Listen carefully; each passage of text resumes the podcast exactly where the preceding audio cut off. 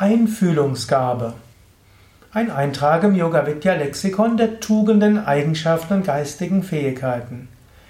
Einfühlungsgabe ist eine wichtige Fähigkeit, eine wichtige Eigenschaft, die Menschen haben können und kultivieren können. Einfühlungsgabe ist erstmal eine Gabe. Das drückt aus, jeder Mensch hat letztlich eine gewisse Einfühlungsgabe. Es gehört geradezu zum Menschen dazu, Einfühlungsgabe zu haben. Da gibt es solche, die es mehr haben und weniger haben. Die, die es am wenigsten haben, würde man, da gibt es zwei Ausprägungen. Es gibt dort zum einen die Autisten, die haben wenige Einfühlungsgabe, und es gibt auch die Psychopathen, die haben auch wenig Einfühlungsgabe. Die Psychopathen sind aber oft die, die zwar die Fähigkeit zur Einfühlungsgabe haben, aber diese auch abschalten können oder im Automatismus abschalten. Das ist, es braucht auch Menschen, die autistisch sind. Hm, muss jetzt nicht, also wenn es jetzt krankhaft ist, wird es oft schwierig, aber Autismus in einem, bis zu einem gewissen Grad hilft, dass man bei einem Problem bleibt, sich nicht ablenken lässt, konzentriert die Sache umsetzt und dann auch tut. Psychopath hieße jemand, der wenig Einfühlungsvermögen hat und dann die Dinge umsetzt, die ihm wichtig sind, auch ohne dort auf Rücksicht zu nehmen auf andere. Ein Autist ist jemand, der, das, der jetzt nur noch probiert, selbst etwas zu tun, der nicht probiert, mit anderen in Interaktion zu stehen. Und ein Autist ist deshalb jemand, der besonders gut ist, wenn er allein an einem, an einem Problem arbeiten kann. Autisten können auch hochintelligent sein, sind es natürlich nicht immer. Ein Autist mit hoher Intelligenz, der hat große Vorteile, um wirklich äh, ja, an einem Problem zu bleiben und es zu lösen, sofern es eben allein lösbar ist. Ein Psychopath ist jemand, der im Umgang mit anderen Menschen rücksichtslos ist. Psychopathologie, eine gewisse Psychopathologie kann hilfreich sein, wenn man in einer schwierigen Situation ist, schwierige Entscheidungen zu treffen hat und dann für das Bestmögliche für die ganze Gruppe etwas entscheidet und das umsetzen muss.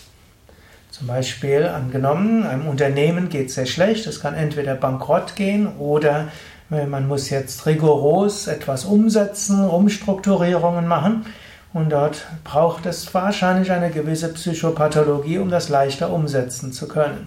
Man kann es auch mit großem Einfühlungsvermögen machen, aber der, der es dann macht, der leidet selbst dort sehr stark drunter. Natürlich die anderen auch. So ist Psychopathologie manchmal gut. Natürlich, Psychopathologie gibt es auch als Kriminalität, das heißt, jemand ist rücksichtslos und er spürt wenig und deshalb verletzt der Mensch im größeren Maße. Um noch irgendetwas zu spüren, muss er extremen Schmerz anderen zufügen. Das war die bis in die ja, bis Anfang 2000 übliche Definition von Psychopath. Jemand, der Selbstgefühlsarmut hat und um wenigstens etwas zu spüren, andere extrem quälen muss. Heutzutage wird der Psychopath auch das verstanden, aber auch jemand, der äh, wenig spürt, wenig Einfühlungsgabe hat oder auch die Einfühlungsgabe in besonderem Maße abschalten kann. Gut, dann gibt es das entgegengesetzte Spektrum, jemand mit hoher Einfühlungsgabe, der wird als sensibel bezeichnet oder auch hat Hypersensibilität hat. Er spürt genau, was andere fühlen und spüren. Vielleicht spürt er sogar mehr als die anderen. Vielleicht geht sogar seine Einfühlungsgabe etwas in die Irre und übertreibt etwas. Hypersensibilität kann hilfreich sein, man hat die Antennen offen, man spürt, man fühlt und kann große Rücksicht auf andere nehmen. Zu viel Einfühlungsgabe verhindert aber das zu tun, was nötig ist. Manchmal ist es gut, jemanden zu haben, der vielleicht etwas, äh, dann kann man sagen, etwas rücksichtsloser ist und den zu verbinden mit jemandem mit hoher Einfühlungsgabe. Die beiden können sich beraten, können dann zu Schlüssen kommen und dann derjenige, der die Einfühlungsgabe hat, der gibt die Informationen, der andere berücksichtigt die, kombiniert das mit Scharfsinn, bringt das alles in eine Gruppe ein, dann wird eine Entscheidung getroffen, dann wird derjenige, der weniger hm, Einfühlungsgabe hat, wird vielleicht beauftragt, das, hm, das umzusetzen, was man beschlossen hat. Der mit großer Einfühlungsgabe sorgt dafür, dass es auch menschlich bleibt und dass andere damit etwas anfangen können. In diesem Sinne kann man verschiedene Fähigkeiten der Einfühlung miteinander kombinieren. Jetzt im Yoga selbst gilt es, seine Einfühlungsgabe weiter zu kultivieren. Maitri Bhavana, die Hervorrufung von Freundlichkeit und Güte, gehört zu den wichtigen Aufgaben, die Patanjali, der große Yogameister, in seinem Yoga Sutra dem Aspiranten immer wieder gibt. Er sagt, durch Kultivierung von Maitri, von Freundlichkeit, wird der Mensch glücklicher, kann Hindernisse überwinden, kann mehr zu sich selbst kommen, kommt nähert sich der Befreiung und der Erleuchtung. Und so erwähnt er Maitri und Maitri Bhavana in mehreren Kapiteln des Yoga Sutra immer wieder. Und so ist Einfühlungsgabe und Einfühlungsfähigkeit durchaus etwas, was man als Aspirant auch entwickeln kann und wird.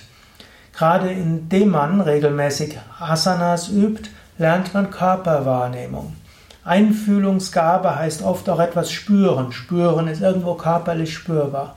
Durch Ausführen von Asanas entwickelt man sein Spürvermögen, gerade die meditativen Asanas, wie sie im Yoga-Vidya-Stil üblich sind. Dort entsteht dieses, dieses Fühlen und Spüren. Und wenn man dann auch in der Meditation durch seinen Körper durchgeht, spürt man auch.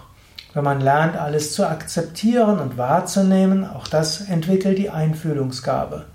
Und dann gibt es wichtige Techniken, um die Einfühlungsgabe weiterzuentwickeln.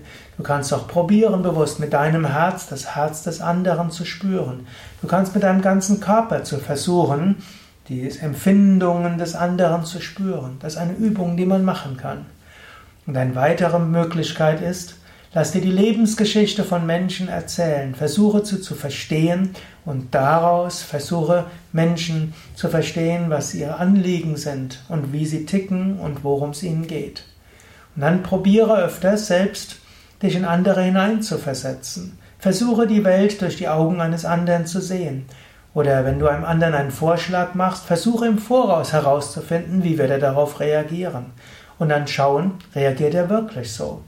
Und so kannst du, indem du Hypothesen machst äh, und nachher diese überprüfst, kannst du mehr und mehr Einfühlungsgabe trainieren. Das sind alles wichtige Eigenschaften, denn Yogis sagen, du bist in Wahrheit nicht beschränkt auf eine Person. In Wahrheit, das Bewusstsein hinter dieser Person ist das Bewusstsein hinter allen anderen Personen. Indem du dich in andere hinein versetzt, indem du versuchst, die Welt durch die Augen eines anderen zu sehen, bekommst du größeres Einfühlungsvermögen. Du lernst es von deinem eigenen Ich loszukommen, von der Ich-Besessenheit dich zu lösen und spürst dich immer mehr als Bewusstsein hinter allem. Und auch auf einer physischen und geistigen Ebene fühlst du dich verbunden mit allen. Das war der heutige Eintrag im Yoga Vidya Lexikon der Tugenden, Eigenschaften und Fähigkeiten zum Thema Einfühlungsgabe. Mehr Informationen und alle Vorträge im Rahmen des Yoga Vidya Lexikon der Tugenden zu finden auf wiki.yoga-vidya.de